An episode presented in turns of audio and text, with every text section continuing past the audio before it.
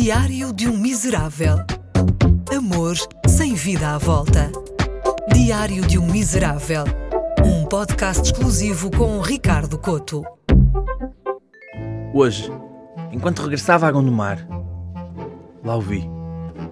Todos os dias, na caminhonete, lá está ele. Um tipo de cabeça rapada, calças rasgadas, botas pretas, casaco cabedal. No peito, uma camisola caveada e um pequeno vislumbre de uma tatuagem. Uma cruz suástica. Este tipo é um skinhead, um nazi.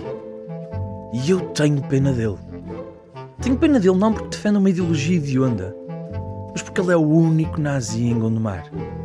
Atenção, eu conheço bem Gondomar. Ao contrário da maioria das pessoas de Gondomar, este gajo tem um objetivo na vida. Está bem que o objetivo dele é impor uma segregação racial, mas ao menos é um objetivo.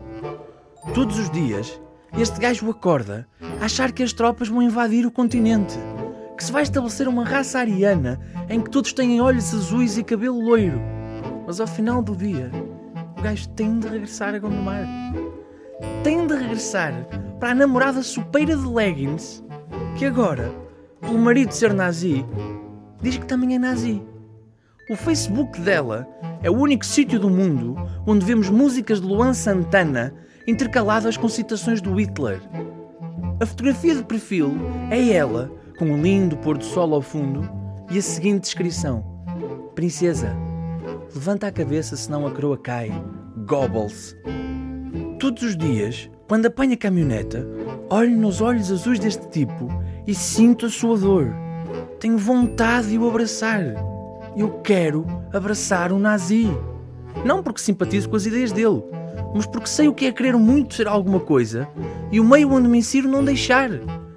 Eu, por exemplo, sempre tive aptidões artísticas, mas nunca tive nenhuma escola para me apoiar.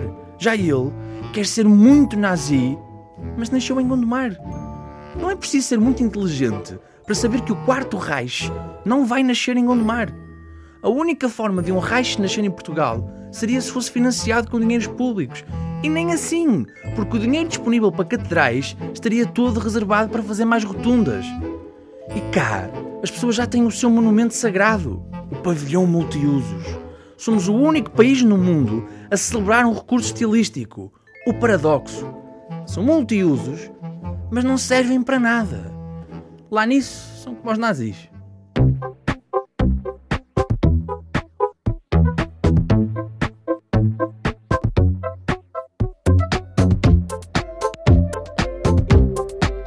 Diário de um Miserável. Um podcast exclusivo com Ricardo Coto.